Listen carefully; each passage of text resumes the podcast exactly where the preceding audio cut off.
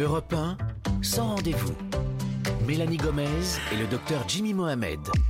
Bonjour à tous, bonjour à toutes et bienvenue dans Sans Rendez-vous, votre émission Santé Bien-être du lundi au vendredi en direct de 15h à 16h. Comme chaque jour, je ne suis pas seule dans ce studio, mon binôme est à mes côtés, c'est le docteur Jimmy Mohamed. Bonjour Jimmy. Bonjour Mélanie, bonjour à tous. Allez, au programme aujourd'hui dans notre grand dossier du jour, on va vous aider à bien vieillir, quel que soit votre âge, même si vous n'avez que 40 ans. Admettons, c'est peut-être déjà une préoccupation pour vous. Comment faire en sorte de rester bien vif et agile les années passant? Comment rester en bonne santé, bien sûr, le plus longtemps possible, que ce soit physiquement ou psychiquement, je vais y arriver. On répondra à toutes ces questions et bien d'autres avec notre invité du jour. Nous recevrons le docteur euh, Antoine Pio. Il est médecin gériatre au CHU de Toulouse et auteur du livre Quand je serai vieux, tout ira bien aux éditions Hachette. Ensuite, dans notre séquence Les mots du quotidien, Jimmy a décidé de tout nous dire aujourd'hui sur l'eczéma. Qu'est-ce qui cause cette pathologie dermatologique? Comment la traiter efficacement? Bien sûr, il nous dira tout. Et enfin, vers 15h50, nous retrouverons la chronique sexo de Catherine Blanc. Aujourd'hui, elle répondra à une question cruciale simulé est-il trompé Mélanie Gomez et le docteur Jimmy Mohamed vous reçoivent sans rendez-vous sur Europe 1. Tout de suite pour ouvrir votre magazine santé, c'est le vrai faux, vos questions au 3921 sur le répondeur d'Europe 1 et on va démarrer aujourd'hui euh, par cette interrogation de Ambre qui habite à Couille-sur-Mer. On l'écoute. Bonjour Mélanie, bonjour Jimmy. Moi, je mets un filtre devant ma cigarette quand je fume, euh, en plus du filtre déjà présent. Est-ce que c'est vraiment utile finalement? Alors, c'était évidemment une petite blague de ces méchants en régie qui m'ont rajouté les choses sur mon qui texte. Qui habite à Couille-sur-Mer, vous avez quand même dit ça Couille-sur-mer, franchement. Qui habite, je ne Mais sais quelle pas où. saison C'était Ambre. Ambre nous poser une question très intéressante, Jimmy, peu importe où elle habite. Euh, pour, et pour vous répondre, donc précisément, vous avez interrogé pour vous, Ambre, le professeur Daniel Thomas. Il est porte-parole de la Société francophone de tabacologie. Les filtres qu'il y a sur les cigarettes étaient déjà à l'heure, hein, parce que ces filtres, même s'ils ramassent quelque chose, puisqu'on voit la couleur du filtre, et manifestement il y a quelque chose dans le filtre qui est retenu, tout ce qui passe quand même fait que la toxicité des cigarettes est identique, qu'il y ait des filtres ou qu'il n'y ait pas de filtre. Donc rajouter encore un filtre, quel qu'il soit, pour euh, espérer euh, diminuer la toxicité des cigarettes est également à l'heure. Je pense que c'est à la fois euh, inutile et ça crée chez le fumeur une sensation de protection qui n'existe pas. La seule solution réelle pour se protéger euh, par rapport à la toxicité des cigarettes, eh bien, c'est d'arrêter de fumer du tabac. Bien sûr que c'est pas toujours facile. Il faut ne pas hésiter à demander de l'aide, se dire qu'on va y arriver un jour. C'est une addiction très forte. Hein. Le tabac est une drogue dure. Demander de l'aide est absolument euh, normal. Voilà, c'était le professeur Thomas au micro de Barbara Silvera Sonigo. Jimmy, on va prendre une seconde question pour vous. C'est Chiara, je ne sais pas où elle habite, mais elle nous a laissé ce message qu'on écoute tout de suite. Bonjour Jimmy Mélanie, j'ai une petite question. J'ai eu un rapport non protégé la semaine dernière et j'arrête pas d'y penser. J'ai peur d'avoir pu attraper une MST. Est-ce que je dois faire une prise de sang ou qu'est-ce que je peux faire d'autre pour euh, avoir le cœur net? Merci beaucoup. Alors Jimmy, déjà moi quand j'entends rapport non protégé, avant de parler peut-être même en même temps, on va dire de MST, il faut peut-être aussi penser au risque de grossesse. C'était il y a une semaine, est-ce que c'est trop tard par exemple pour la pilule du lendemain? Oui, vous avez raison, c'est quelque chose qu'il faut prendre en compte. Le risque de grossesse existe quel que soit le moment de votre cycle. Ne faites pas de calcul hasardeux en vous disant que vous êtes à l'abri. On sait que l'évolution peut survenir un peu plus tôt, un peu plus tard. Donc, euh, il faut prendre une pilule du lendemain qui porte mal son nom. On ne doit pas obligatoirement prendre la pilule que le lendemain. Le plus tôt possible est le mieux. En fonction des marques et des produits, il est possible de prendre la pilule du lendemain 3 à 5 jours après le rapport Ah oui. à risque. Donc, au bout d'une semaine, malheureusement, le délai est dépassé. Certaines ne le savent pas, c'est peut-être peu fait en pratique, mais c'est possible de poser aussi un stérilet à but En urgence, contraceptif, voilà, exactement, dans les 5 jours avec du cuivre. Ça permet à la fois d'éviter la grossesse Et d'avoir un moyen de contraception durable. Eh pour oui. les grossesses euh, qu'on souhaite éviter par la suite. D'accord. Elle nous dit qu'elle craint surtout d'avoir contracté une IST, une MST. Euh, elle peut faire une prise de sang. Elle demande pour rechercher quoi d'ailleurs précisément? Alors, avant de faire une prise de sang à elle, on va peut-être proposer de dépister son partenaire. Puisque si jamais son partenaire avait certaines maladies sexuellement transmissibles, même si on faisait le bilan chez elle tout de suite, eh bien, il y a une période d'incubation, c'est-à-dire un délai entre le moment où vous êtes exposé à une un virus ou une bactérie et le moment où l'organisme va le développer. Ce qui veut donc dire que pour en avoir le cœur net, eh bien, il faut inviter son partenaire à aller faire le bilan. Et là, on va faire la totale. Le- le- Ce qu'on craint le plus, évidemment, c'est le VIH, car le VIH existe toujours, même si les chiffres sont en amélioration, c'est une maladie qui n'a pas disparu. Et puis, on va faire le reste du bilan, l'hépatite B, l'hépatite C, la syphilis, le chlamydia, le gonocoque, Ça fait bonne hein, exactement. même. oui. Et par la suite, on va l'inviter elle aussi à faire le bilan. Dans un premier temps, on peut le faire tout de suite et on va répéter ce bilan deux à trois mois après pour être sûr qu'on a pu dépister l'éventail des pathologies. Vous avez cité notamment la, la syphilis, par exemple. On va rappeler que, que le risque est loin d'être nul. D'ailleurs, ça fait partie des MST qui sont en forte augmentation ces dernières années. Euh, on va quand même rassurer Chiara, si la syphilis il y avait, euh, ça se soigne quand même, ça se traite? Ça se soigne, mais le problème c'est que ça peut passer inaperçu. La syphilis, il va y avoir un- une période d'incubation qui peut aller jusqu'à trois mois. Vous allez avoir ensuite, parfois, dans 50% du temps, un chancre. Un chancre, c'est une espèce de lésion qu'on voit très facilement chez les hommes et très peu chez les femmes, puisque ça va être caché au niveau de la vulve, quasiment à l'intérieur du vagin. Ça ne fait pas mal, ça disparaît spontanément, mais la syphilis, elle continue d'évoluer vers une syphilis secondaire qui peut donner une éruption cutanée qu'on ne comprend pas. Et lorsqu'elle n'est pas traitée, elle évolue vers une syphilis tertiaire qui Bon, peut donner ça, pas une tout. neurosyphilis. Bref, tout ça pour vous faire dire qu'il faut traiter cette syphilis qu'on va dépister sur la prise de sang. Le traitement, il est simple, c'est une prise d'antibiotiques unique et puis le problème est résolu. Bon, et surtout, on va, rappeler, parce que c'est très impo- important, hein, sans culpabiliser personne, que même si on a des traitements aujourd'hui euh, pour soigner euh, la plupart des MMST, eh bien, le préservatif, c'est pas euh, euh, facultatif. C'est ça que je voulais dire. Mais évidemment, le meilleur des traitements, ça reste la prévention d'une façon générale et encore plus pour les infections sexuellement transmissibles. Donc, mettez un préservatif, ça vous protégera des cochonneries, d'une grossesse et puis d'autres, euh, d'autres, d'autres choses. Je ne vois pas quoi, mais c'est déjà pas mal. On est sur la fin, Jimmy. On va y arriver. Merci beaucoup. Si vous aussi voulez nous laisser vos questions santé bien-être au 39 21, 50 centimes d'euros la minute, surtout, n'hésitez pas. Europe Dans un instant, place à notre invité pour le dossier du jour. C'est le docteur Antoine Pio, gériatre et auteur du livre Quand je serai vieux, tout ira bien. Il va nous donner ses meilleurs conseils et astuces pour bien vieillir et rester serein sans trop se prendre la tête non plus, c'est promis. Restez bien avec nous sur Europe 1. sans rendez-vous sur Europe Très heureuse de vous retrouver dans Sans Rendez-vous, votre émission Santé Bien-être. Nous sommes ensemble comme chaque jour jusqu'à 16h. Alors c'est le moment d'accueillir notre invité pour le dossier du jour. C'est vous, docteur Antoine Pio. Bonjour. Bonjour, c'est moi. Eh oui, c'est vous, vous êtes médecin gériatre. Coucou, c'est moi. C'est euh, gériatre au CHU de Toulouse et l'auteur du livre Quand je serai vieux, tout ira bien aux éditions Hachette. Alors pour commencer, docteur Pio, vous étiez venu il y a quelques mois nous parler des personnes âgées. Mais rappelez-nous, c'est quoi au juste un vieux? Parce que on est tous le vieux de quelqu'un. Moi, je suis la vieille du docteur Jimmy Mohamed. Oh mais oui. euh, bon, voilà. C'est quoi être vieux Et finalement pour un ado, on a 30 ans, on est quasiment mort. Pour mes enfants, je Non, suis mais- vieille, hein, ça c'est sûr. Non, mais en fait, on ne sait pas. C'est ça qui est passionnant. Et quand je dis on ne sait pas, on ne sait vraiment pas. Et d'ailleurs, un, un gros projet scientifique en gériatrie qui se passe actuellement, qui s'appelle le projet Inspire, vise à déterminer justement les marqueurs biologiques du vieillissement, parce qu'on se rend compte que l'âge de notre date de naissance n'a aucune signification, que ce soit au niveau de nos cellules, de nos organes. Donc pour le coup, j'en ai aucune idée. Avoir des rides, ça suffit Reposez-moi pas. la question dans on, 10 est, ans. on est d'accord. Avoir des rides, ça suffit rides, ça pas suffit à être pas. vieux, c'est ça. Alors du coup, si on attend les marqueurs, est-ce que dans l'intervalle, il y aurait un indicateur qui nous permettrait de savoir si on est vieux, quelque chose d'assez simple qu'on pourrait peut-être tous faire? Oui, alors on a des trucs et astuces. Donc on, on dégrossit un peu le paquet parce que tous ces vieux, ils sont tous hétérogènes, on n'arrive pas à s'y retrouver. Et on connaît notamment les critères de Fried, parmi d'autres, qui sont cinq indicateurs qui sont un peu les facteurs de risque de vieillir en mauvaise santé. Et parmi ceux-là, on peut citer la force musculaire, par exemple, qu'on évalue avec la force de la poignée de main. Ah oui. Quand quelqu'un vous, arrache la main en vous euh, ah serrant la main, c'est bon signe.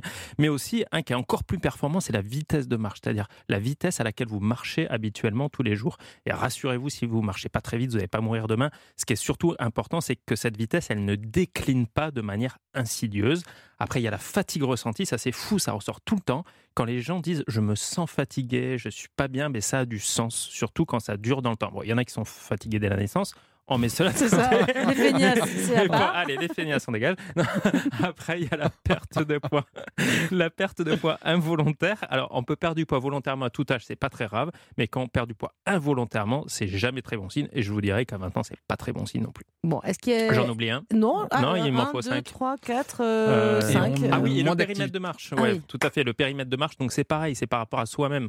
Donc si av- avant on faisait 200 mètres pour aller chercher son pain, qu'on ne le fait plus, c'est inquiétant. Si on partait faire une, une randonnée en montagne tous les week-ends et qu'on le fait plus, c'est inquiétant au même titre. D'accord. Est-ce qu'il y a beaucoup de vieux d'ailleurs Vieux, est-ce que c'est un gros mot de dire vieux non, a- les vieux sont vieux, les vieux s'appellent les vieux, faut arrêter. hein. Bon, alors, est-ce qu'il y a beaucoup de vieux Et je crois qu'il y a surtout des femmes hein, dans cette Des population. femmes vieilles? Ouais. Parmi les femmes vieilles, il y a vous surtout regardez femmes. comme ça Non, mais sérieux Je suis vraiment. Non, non, mais oui, mais par chance, les femmes vieillissent mieux que les hommes, on le sait bien.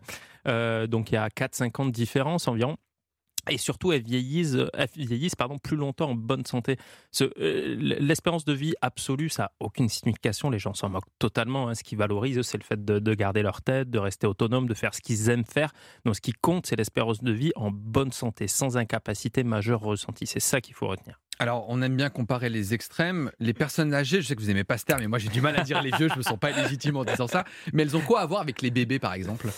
Alors oui, ça c'est intéressant. Alors on pourrait croire que c'est cliché, en fait pas tant que ça, et, notamment quand on compare vraiment les grands extrêmes, c'est-à-dire les bébés prématurés et les personnes très âgées, très malades, on se, on se rend compte qu'il y a des similitudes, et notamment que la médecine d'organes ne marche pas. C'est-à-dire on peut pas juste soigner le cœur, juste le rein quand il y a un organe qui marche plus, il n'y a plus rien qui marche bien. Et c'est vrai que les grands prématurés et les grands âgés malades, ben, on, se rejoint dans la prise en charge en, faisant vraiment une prise en charge très presque globale. quelque part. Hein. On eh ben commence, on marche pas. non, mais c'est marrant parce que c'est un cliché que tout le monde a en tête. On aurait envie de dire, mais non, c'est des conneries.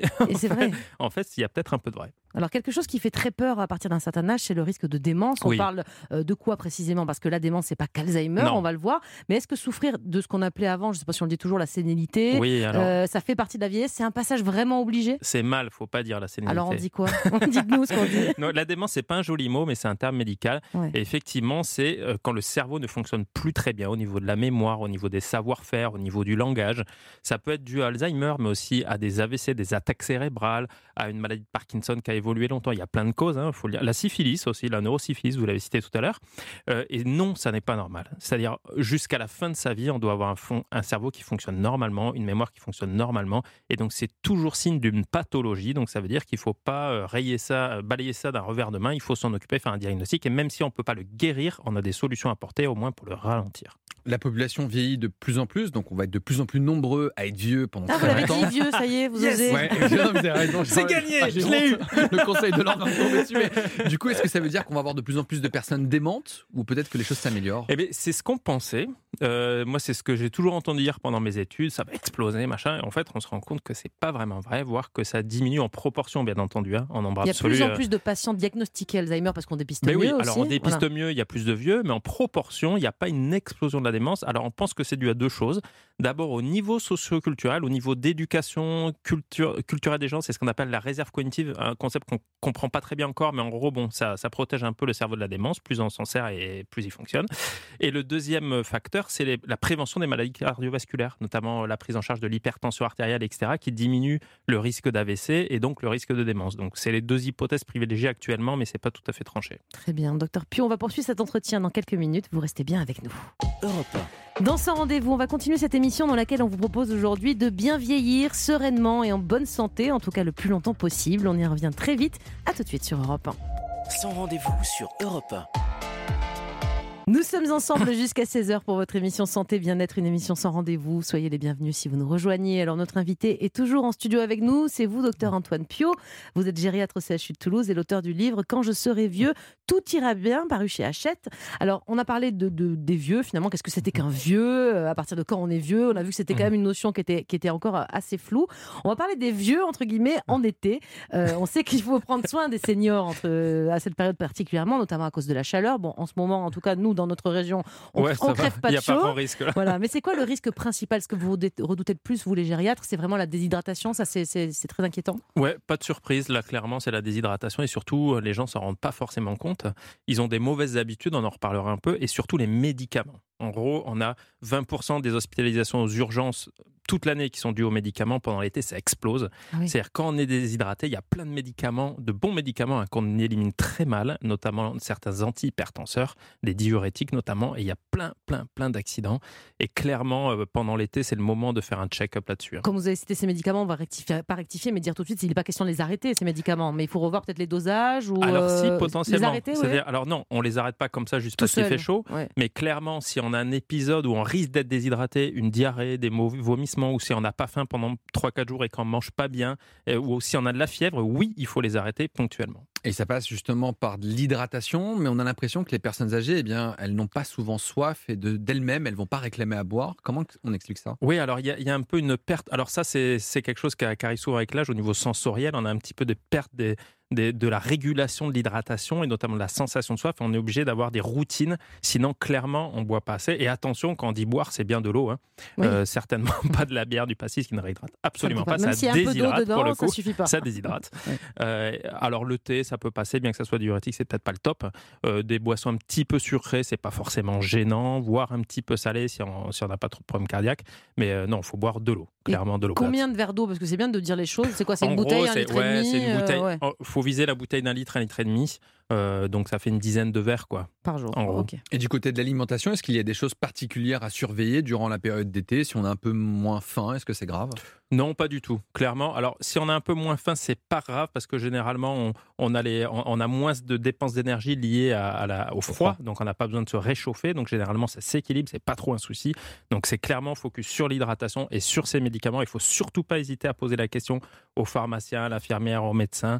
Euh, Est-ce que ce médicament, je le continue quoi qu'il en coûte? Est-ce que je dois faire attention pendant cette période? S'il y a une forte période de canicule, par exemple, c'est clairement hein, les morts pendant la canicule, ça a été beaucoup de morts médicamenteuses Oui, dans un contexte de déshydratation. C'était la rencontre des deux, du médicament et de la déshydratation. Comment on sait qu'on est déshydraté? Parce que bah, nous, on va avoir soif, mais il y a des Ah, signes sur la peau. ouais, alors sur- non, je crois alors- qu'il faut pincer, mais non, s'il faut Et plus non, faire ça. alors, dans, alors dans qu'est-ce les livres de médecine, on apprend ça. Il faut Ouais. pincer la peau. Ça marche super bien chez les nourrissons. C'est vrai, euh, le- la, la peau, elle reste pliée, elle se pli, retend voilà. pas. Chez les personnes âgées, ça marche pas du tout. Et clairement, le, le gold standard, c'est le poids. Ah. Tout bêtement. Si vous perdez un kilo en 12 heures ou en 24 heures, c'est de l'eau. C'est pas de la graisse, il n'y a pas de miracle. C'est un ça. peu comme les pilotes de Formule 1 et les pilotes de chasse. On dit, ouais, ils perdent 3 kilos en, en une heure. Mais c'est de la flotte. C'est-à-dire, ils l'ont repris le soir même. C'est pour ça que parfois je perds un kilo sur la balance. En fait, c'est et juste voilà, parce que j'ai pas c'est pour bu, ça euh, qu'on vous dit aussi de ne pas vous peser trop souvent parce que oui. vous voyez les variations d'eau. Donc si pour le coup, si vous avez si vous avez peur d'être déshydraté, pesez-vous tous les jours et les variations de poids, 1 kg égale 1 litre. C'est pas compliqué. On va sortir du cadre de la déshydratation. Est-ce que d'une façon générale, l'alimentation peut jouer sur la façon dont on va vieillir? Est-ce qu'il y a certains aliments qu'on pourrait privilégier? Alors absolument, et on le disait, la perte de poids involontaire, c'est un signe inquiétant de vieillissement en mauvaise santé. Et quand on est âgé, ben, il y a moins de restrictions. Donc c'est un peu la bamboche, c'est la, bam- la bamboche de la bouffe. C'est-à-dire on a droit à des collations, etc.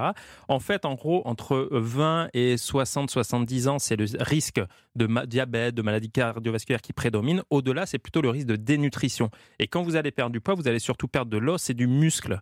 Et d'ailleurs, dans le programme national nutrition santé, vous savez, les pubs 5 fruits et légumes, en fait, il y a, il y a un sous-groupe pour les plus de 70 ans qui dit euh, Ouais, ben la viande, vous, finalement, vous pouvez continuer à en bouffer un peu Ah, plus. ça, parce que les protéines, on le sait pas, mais c'est très important. oui, c'est pas terrible alors, d'avoir les 90 ans et d'être vegan Eh, pff, alors, faut être bon en nutrition. C'est Ouais. possible, mais faut être co- costaud en nutrition. On peut être végétarien aussi, mais voilà, faut, faut s'y intéresser. À l'aveugle, c'est un petit peu difficile, mais clairement, vous avez le droit de manger plus de viande que les jeunes. Vous avez le droit de manger plus de sucreries que les jeunes, plus De de sel. C'est la fête. La. Ah Et ouais. même si vous êtes diabétique, même si vous êtes cardiaque, d'ailleurs, dans les EHPAD, dans les maisons de retraite, on dit interdiction au régime sans sel, au régime sans sucre. C'est interdit Ah parce que ça fait le, le risque existe toujours, hein, bien entendu, de l'hypertension, du diabète, mais le risque de dénutrition est tellement important qu'il vient surpasser ce risque. Donc quand on est très vieux, c'est la bamboche avec le Ah docteur ouais, Pio. c'est hein. Ouais. C'est clair.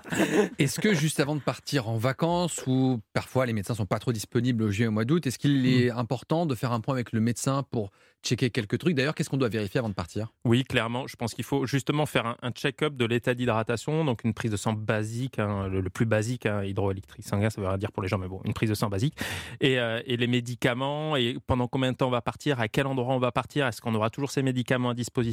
Franchement, c'est pas du temps perdu, et ça peut vraiment rendre service. Donc euh, clairement, euh, je pense que c'est important. C'est le check-up aussi pour être sûr que si on part à l'étranger, on a les ordonnances Exactement, aussi dans les noms génériques. Enfin, c'est ça, les voilà. noms euh, de, qui puis- seront compris partout. Quoi, Et puis ça. comment ça se passe dans ce pays? Est-ce que vous avez des pharmacies? Est-ce qu'elles peuvent vous délivrer juste avec une ordonnance française? Est-ce que vous allez devoir payer? Du moins, c'est des Mais tout ça, questions ça à se complique pas l'envie de voyager quand on est âgé. On peut vraiment voyager même quand on prend plein de médicaments comme ça et qu'on est très bien, âgé. bien sûr qu'on peut, mais pour le coup, ça demande un peu plus d'anticipation. Peu est-ce que plus ça leur fait autant de bien aux personnes âgées de voyager que nous? On a l'impression que passé un certain âge, si on les amène, bon bah ça change pas grand-chose, mais est-ce qu'elles ont vraiment du plaisir? Est-ce qu'on devrait Alors- un peu les inciter? Parce que parfois elles disent non mais laisse-moi tranquille, Alors, les- rester dans mon coin. Les personnes qui n'ont pas de démence, pour le coup, qui n'ont pas de troubles cognitifs, clairement, euh, plus on se challenge, plus on fait des choses et mieux on vieillira.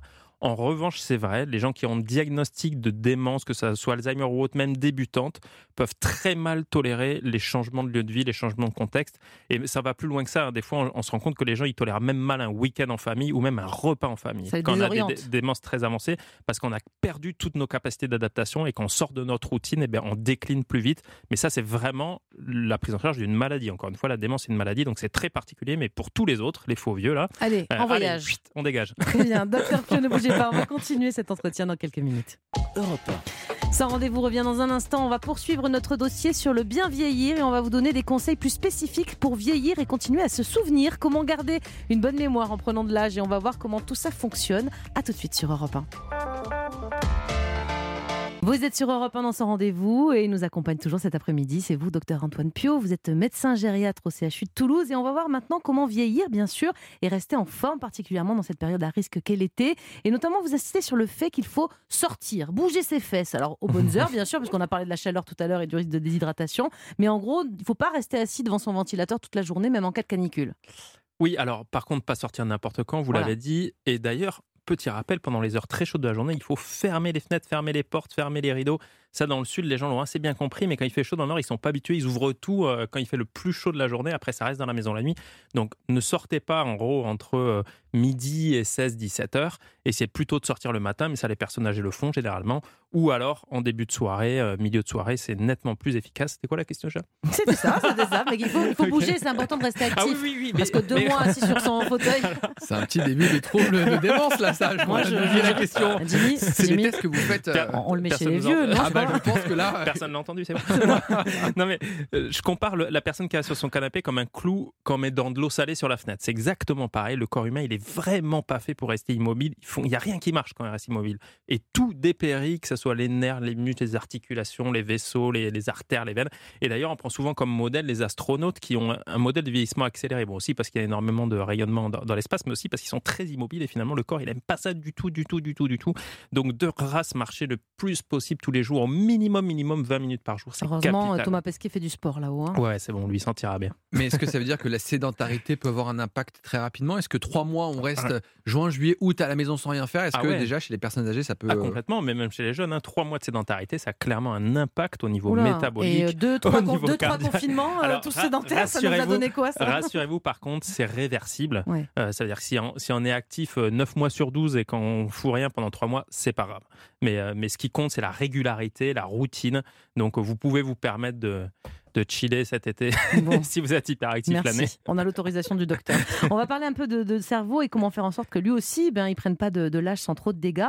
S'il y a un truc qui est, au niveau- au- qui est mauvais au niveau cérébral, c'est l'isolement social, trop fréquent chez les personnes âgées. Alors c'est très mauvais pour leur cerveau, pour leur mémoire. Oui, mais en fait, c'est comme le corps, c'est-à-dire euh, l'organe dont on ne se sert pas dépérit. Donc, si vous n'avez pas l'usage de votre cerveau, il va dépérir et euh, vous n'en aurez plus. Donc, en gros, plus on challenge son cerveau, et c'est ce qu'on appelait la réserve cognitive qui protège un peu de la démence.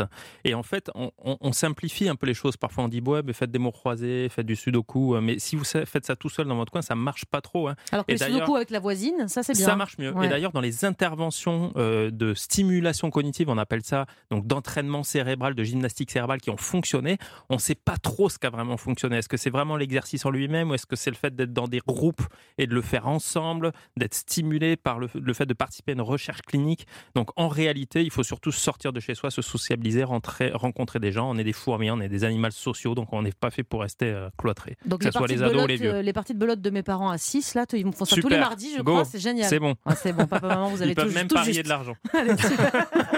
Euh, Ça veut donc dire, si on pousse le raisonnement un peu à l'extrême, mieux vaut être dans une maison de retraite avec des soignants autour de nous, euh, des infirmières, une équipe, que seul à la maison, sans lien social, on garderait une meilleure mémoire Eh ben, figurez-vous que ça arrive qu'on propose parfois des maisons de retraite à des gens qui n'en relèvent pas justement parce qu'ils sont tout à fait isolés socialement. Après, malgré tout, on peut faire encore même un reproche aux maisons de retraite, c'est qu'elles sont pas assez ouvertes sur la cité et qu'on n'y voit pas trop d'enfants, on n'y voit pas trop euh, de gens pas malades, on n'y voit pas trop de professionnels non professionnels de santé. Donc, avec cette réserve-là, j'ai envie de dire oui. Mm. Donc les colloques de seniors qui sont de plus en plus à la mode, on Au voit, top. hein, ah ouais, ça vous adorez. Ouais. Et c'est bon pour eux, ils vont mieux vieillir en colloque Ah, euh, entre vieux, entre guillemets. Alors, entre vieux, encore mieux s'il y a de la mixité en réalité. Ouais. Parce que Il y a des existe aussi. étudiants maintenant Ouais, et ça tout existe les colocations mixtes où, où il y a des échanges de bons Et procédés. ça vous adorez. Alors, je, ça sera pas rose tout le temps. hein. Des fois, ça matchera pas, mais tout comme une colloque de jeunes ne matche pas du tout des fois. Bah oui. Donc, il n'y a, il y a pas que du beau, du joli, mais effectivement, cet aspect transgénérationnel a pour le coup un effet sur la santé démontré. Euh, tout comme euh, le sel, le sucre, euh, les légumes, les vitamines et l'activité physique, clairement. La colloque, c'est bon pour vieillir, Voilà. pour bien vieillir. Ok. Vive Alors, la vous l'avez dit, il faut challenger son cerveau en permanence pour garder un cerveau en bonne santé, une bonne mémoire. Mais ça veut dire quoi au quotidien? Qu'est-ce qu'on peut faire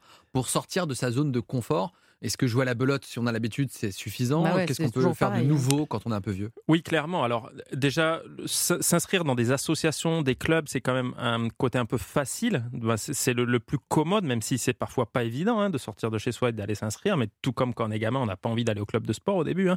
Mais on se rend pas compte de la désociabilisation en réalité, parce que quand on est à l'école ou à la fac, si on a la chance d'y aller, ou quand on travaille, on est sociabilisé de force. Donc on, on s'en rend pas compte, c'est complètement transparent. Et finalement, quand on prend sa retraite, on a un moment où pff, on respire, on est tranquille, on est à la maison en famille, puis les enfants ils s'en vont, puis on est de plus en plus isolé, on s'en rend pas compte. Et c'est un peu très insidieux. Et finalement, à un moment, il va falloir être actif, volontaire, ça va pas venir tout Mm. seul. Oui, parce que ce que certains euh, vieux, entre guillemets, craignent, c'est de d'aller trouver des gens dans ces associations qui vont pas aimer du tout, ou qui Eh sont pas ben du tout d'accord avec C'est eux. justement Et le ça. débat, c'est bon, hein, Exactement. ouais. C'est justement ça la stimulation. C'est pas de parler toujours euh, à son bon copain d'enfance qui est toujours d'accord avec nous. Cela, le cerveau, il travaille pas. Il était d'accord? Ouais, je suis d'accord. Ok, on est d'accord. Un autre volet peut-être de prévention, c'est l'euro. Il fait beau, il fait presque chaud partout. Enfin, de temps en temps, on, les terrasses sont ouvertes. Est-ce que l'alcool peut aussi avoir un impact sur le capital vieillissement, en particulier du cerveau? Alors l'euro, je connais pas. Moi, je joue au rugby. je mais suis l'euro, il a fait le lien entre euro et alcool parce qu'il a la gueule de bois, Jimmy, depuis Bah, quelques ça, jours. ouais. Ouais, L'euro Non, non, de la- football. Alors l'alcool, malheureusement, c'est pas bon pour la santé. Donc bien Oui. sûr qu'une consommation très raisonnée, très modérée est tout à fait compatible avec une belle vie.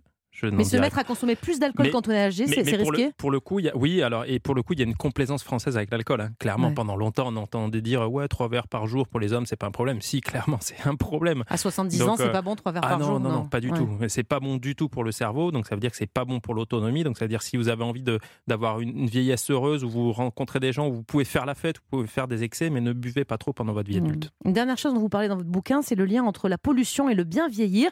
Les vieux sont les premiers touchés, vous dites dans le, dans le livre. Ça veut dire qu'il vaut mieux vieillir à la campagne Il y en a beaucoup qui prennent cette Euh, décision-là. À la hein. campagne, mais pas trop. S'il y, a- s'il y a trop de pesticides, je sais pas si vous avez gagné trop.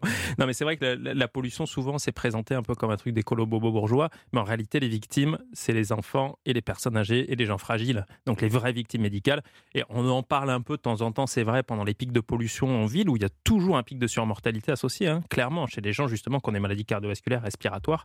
Mais de fait, la pollution, ça touche beaucoup plus les gens fragiles. Donc de fait, plus les vieux et les petits-enfants.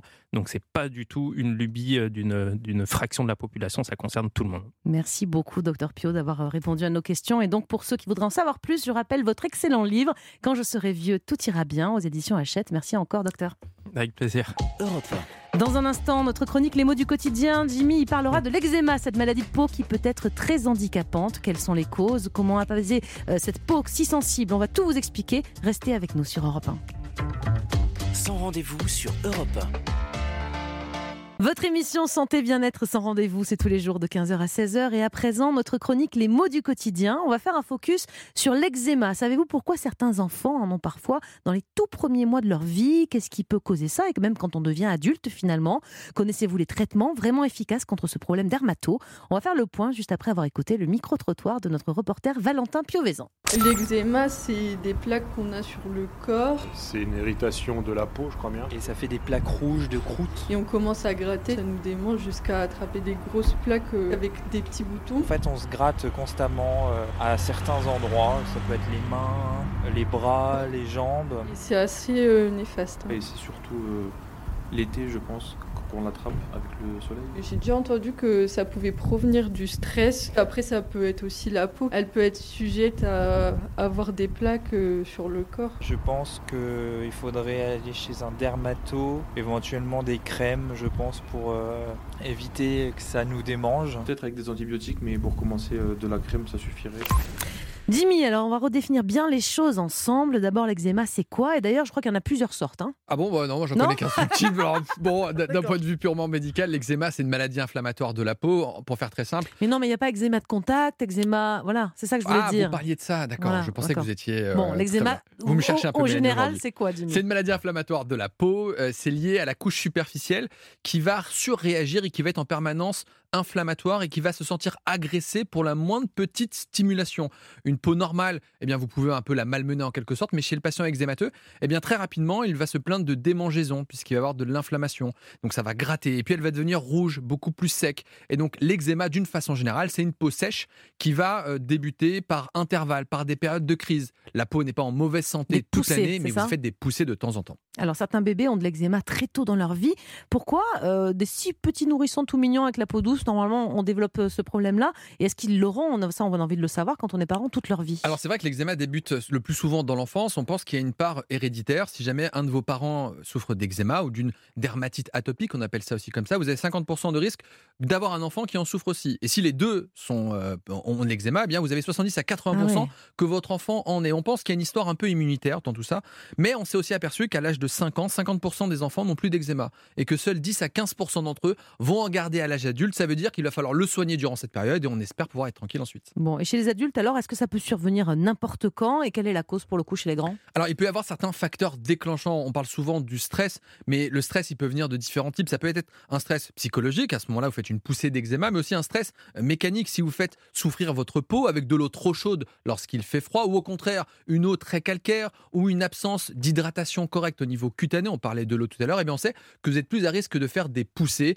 C'est pour ça qu'il faut traiter la peau d'une façon générale régulièrement et ne pas attendre d'être en poussée. Vous l'avez dit, la peau d'un patient qui a de l'eczéma, c'est une peau très sensible par nature. Ça veut dire qu'il faut la bichonner au quotidien et que ça fait partie du traitement. en fait, hein. Exactement, on propose des crèmes hydratantes qu'on appelle aussi des crèmes émollientes qui vont rétablir le film hydrolipidique qui est présent de façon naturelle chez la personne normale, mais quand vous avez de l'eczéma, eh bien ce film n'est plus présent, il n'est plus protecteur. Et on sait qu'en plus de ça, il va y avoir une altération du microbiote cutané. Vous avez aussi une flore cutanée qui, lorsqu'elle est déséquilibrée, va aboutir à des poussées. Et on sait que lorsqu'on propose à des patients qui ont de l'eczéma de les crémer, de mettre de la crème régulièrement, on va rétablir le microbiote et ils vont faire moins de surinfection cutanée. Donc ça veut dire d'une façon générale qu'il faut vraiment mettre de la crème tous les jours, tous les soirs, après la douche, pour en éviter les préventif poussées. comme en traitement. Jimmy, juste du côté des- de la partie médicamenteuse, on va dire, on va y aller rapidement, il reste peu de temps. Il y a des médicaments et même des nouveaux médicaments, je En crois. cas de poussée de la maladie, on va proposer des dermocorticoïdes, c'est la cortisone sous forme euh, locale. Cette cortisone n'entraîne quasiment aucun effet secondaire puisqu'elle va être immédiatement détruite par l'inflammation provoquée par l'eczéma. Ce qui veut donc dire qu'il ne faut pas avoir peur d'utiliser de- des dermocorticoïdes en particulier chez l'enfant. Et puis dans les formes les plus sévères, il est possible de donner des immunosuppresseurs sous forme de crème. Il existe des crèmes avec des immunosuppresseurs ou des traitements beaucoup plus forts. Tout ça pour vous dire qu'il existe des solutions et qu'il faut aller voir le dermatologue. L'eczéma n'est pas une fatalité. Très bien, on a compris, l'arsenal thérapeutique est large. Merci beaucoup, docteur Jimmy Mohamed, pour tous ces conseils qui seront très utiles à tous les patients qui nous écoutent. Merci beaucoup, Jimmy. Europe Dans un instant, sans rendez-vous de retour, bien sûr, avec la chronique sexo de Catherine Blanc. La sexo, c'est dans quelques toutes petites minutes. À tout de suite sur Europe 1. La santé, le bien-être, la sexo, l'amour, c'est sur Europe 1. Nous sommes avec vous depuis 15h et c'est Catherine Blanc qui nous rejoint dans ce studio comme tous les jours. Catherine Blanc, vous êtes, je le rappelle une dernière fois, hein, je le dis tous les jours, mais vous êtes sexologue et psychanalyste à Paris. Catherine, aujourd'hui, on va répondre à la question de Samuel. Je vous la lis. Je sors avec ma copine depuis deux ans et j'ai l'impression de simuler mes sentiments. J'ai peur de casser cette routine qu'on a installée en la, quittant, mais je ne suis pas très heureux et en même temps, je ne veux pas lui faire de peine, mais disons que je la considère plus comme une amie aujourd'hui. Je ne sais pas quoi faire. Effectivement, hein, situation compliquée. J'avais jamais entendu ça, simuler ses sentiments. C'est possible ça? Mais bien sûr, et ça c'est assez fréquent, c'est-à-dire qu'en fait on finit par dire à l'autre qu'on l'aime. Par euh, habitude Par habitude, parce qu'en Ouais. fait ce qu'on aime c'est l'habitude, c'est le confort, et puis à bien y réfléchir, on voudrait que ça soit un peu plus olé olé, que ça soit un peu plus surprenant. Mais oui, mais quand même, tout ça demande de l'énergie. Alors finalement, on reste dans la relation, et puis cette personne, même si on n'est plus amoureux, on l'aime suffisamment pour pas vouloir lui faire du mal. Et comme on veut pas lui faire du mal, ben on reste dans la douceur des liens. Et comme ça, il y a des couples qui restent toute leur vie durant. Donc euh, c'est et, et après à coup ils se disent finalement où en était notre amour, qu'en était-il de mon amour? J'aurais tellement aimé ceci et cela. Alors fondamentalement c'est pas trop grave. Est-ce que c'est grave de rester avec quel- quelqu'un qu'on aime, même si on n'est pas amoureux, comme vous dites? Non, ce n'est pas grave. Ce pas qui, si mal. ce qui serait grave, c'est que parce qu'on n'est pas amoureux, on est fâché d'être passé à côté de cet amour-là un, peu, Mm. un peu bouillonnant et on en veut à celui ou celle De nous avoir emprisonnés en de nous quelque avoir sorte, emprisonnés ouais. alors qu'en fait on ne s'est pas accordé le Mm. courage de lui dire qu'on a très peur de lui faire du mal mais que ce serait pire encore que de l'en- l'enfermer dans quelque chose et de s'enfermer dans quelque chose qui soit délétère pour la, la qualité de la relation de toute façon. Est-ce qu'on peut aider Samuel en lui disant qu'il faut qu'il quitte sa copine, tout simplement?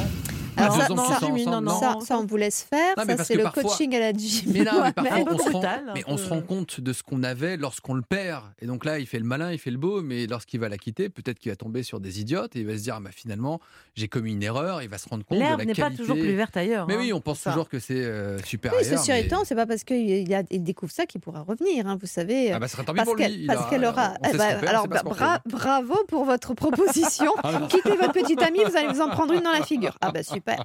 Donc, ça, vous avez ce choix-là. Ah, sinon, on donc, peut écouter la douce Catherine Blanc. Dites-nous des conseils un peu plus bienveillants, on va dire. Parce que Jimmy, Alors, pas- eh bien, Samuel, d'abord, il va falloir essayer de voir si je ne suis pas heureux réellement à, côté de- à, à cause de ma relation. Et qu'est-ce que je n'ai pas nourri dans ma relation? Parce qu'arrêtons toujours de penser que c'est l'autre qui fait que je ne suis pas heureux. Euh, avant de- d'en venir à cette conclusion-là, essayons d'évaluer ce que nous apportons nous-mêmes dans la relation. Euh, finalement, est-ce qu'on s'endort, mais tout simplement parce qu'on s'endort et qu'on oublie de la nourrir et qu'on voudrait que tout d'un coup, il y ait une jolie pépette qui passe et qui euh, roule des hanches et que tout d'un coup, on trouve la vie joyeuse bah, c'est pas comme ça que ça fonctionne. Il faut aussi être dans, une, dans un échange. Et euh, si on s'est mis en couple avec quelqu'un qu'on sent fragile, on ne reste pas avec quelqu'un qui est fragile parce qu'on a peur de lui faire du mal. Puis il dit On je doit- ne suis pas très heureux. Il dit pas non plus qu'il est hyper malheureux. Il dit on a une routine, j'ai peur de lui faire de la peine. Et c'est une très bonne amie aujourd'hui. Il n'a pas l'air si mal quand même. Oui, alors tout ça montre que quand même, donc du coup, il ne doit pas y avoir beaucoup d'excitation Ouais. sexuelle puisqu'il parle Oui. de bonne amie, encore, encore que ce peut être une sexualité avec son ami. Mais si c'est une amie et une sexualité, c'est plutôt déjà de bonnes données puisque le- l'amitié, c'est bien chose- ami avec son amoureux, très, non? c'est très Ouais. riche. Je crois qu'on peut dire des gens que l'on aime que c'est aussi mon meilleur ami ou ma meilleure amie, Mm. indépendamment d'être mon amant, mon amante ou mon mari, ma femme, etc. Donc euh, ce sont des belles qualités. La question, c'est cette espèce de pas très heureux. Est-ce que c'est plutôt l'expression d'une déprime personnelle ou Ou est-ce que c'est passages vraiment dans les couples aussi des passades. mais, mais bien sûr. Donc c'est évaluer. Est-ce que c'est quelque chose qui est propre à moi ou est-ce que c'est propre à la relation? Si c'est propre à la relation, est-ce que c'est bien du fait de l'autre? Mais comment j'alimente la relation? Et est-ce que c'est quelque chose qui, parce que là il parle d'une relation qui n'a que deux ans. Donc effectivement, si Ah oui. s'il n'a que deux, si elle n'a que deux ans cette relation, qu'il est tout jeune, peut-être on n'est pas obligé d'inscrire à la vie et à la mort une relation. Il est temps encore, sans faire, de, a- les choses ne se sont pas construites. Il n'y a pas nécessairement d'enfants, il n'y a pas nécessairement de biens communs, il n'y a pas nécessairement tout ça. Donc si au bout de deux ans, on est encore heureux normalement. Non, ça me paraît tôt moi pour eux. ce- ce- C'est- Bah mais oui, on au sent la bout de deux ans- lassitude. bah oui, ouais, au bout de ça. deux ans, je veux bien, au bout de 20 ans, je dis bon, voilà, mais deux ans, c'est très peu dans la vie. hein. Oui, oui, bien Surtout sûr. les deux dernières années qu'on a vécues qui sont assez. euh, Oui, c'est ça. très révélatrice C'est de ça. vraiment, Mais euh, peut-être que justement sa relation s'est inscrite sur le Covid avec euh, la quotidienneté, la, quotidienneté, le rou- la, la routine du Covid, avec tous les interdits de l'extérieur, et qu'aujourd'hui il met sur le compte de son ami ce qui est en fait le compte du Covid Mmh. euh, et des interdits du Covid, où justement cette relation malheureusement aura subi les dommages de cette situation et a besoin d'envol pour l'un comme pour l'autre. Et elle n'est pas un sucre. Encore une fois, les gros chagrins, les blessures, les déprimes ne font pas de l'être humain pour autant le fait d'être en sucre. Justement, ce sont des occasions de se renforcer, de réfléchir de, et, de, et, de, et de trouver une confiance, même quand on est heurté par la vie. C'est une façon aussi de se redresser. Donc, euh, le but n'est pas de lui faire du mal, mais on va arrêter Mm. de se dire que c'est au nom du fait que l'autre est fragile que l'on Ouais. ne fait rien, parce que de toute façon, on ne fait pas du bien non plus à rester sans rien faire. Merci beaucoup Catherine pour tous ces conseils très bienveillants. hein, Jimmy, vous, vous pourrez peut-être un jour faire du coaching de couple, mais je pense que encore. Rester dans la médecine ouais. générale, le Ça sommeil, tout ça c'est mieux. Surtout, vous êtes très bon en médecine, donc Voilà. franchement. tout de suite. C'est Stéphane Bern et Mathieu Noël avec Historiquement Vôtre. Ils vont nous raconter l'histoire sans se la raconter. Bonjour Stéphane, bonjour Mathieu. Bonjour, Bonjour, Mélanie. Mélanie. Elles sont toujours pieds nus. C'est Bah à oui. dire. Bah écoutez, Mmh. la, la danseuse qui dansait pieds nus, Isadora Duncan. Ah oui. La chanteuse, la diva aux pieds nus, Césaria Evora. Et vous, c'est une autre chanteuse aux pieds Ben nus. oui, plus contemporaine, plus proche de nous, Stéphane. Une Plus chanteuse que vous aimez, je crois. Camille. Ah oui, Elle, j'adore. elle est aussi tout le temps pieds nus. Elle fait plein de bruit avec sa bouche Elle aussi. fait aussi des bruits avec sa bouche, c'est visiblement ce qui vous intéresse dans son répertoire, mais nous essaierons d'élargir le spectre et nous parlerons de Camille et pourquoi elle est toujours pieds nus. Très bien, merci messieurs. Je vous laisse la place. Nos auditeurs vont se régaler avec vous, pieds nus ou pas. Et vous aussi, restez sur Europe 1.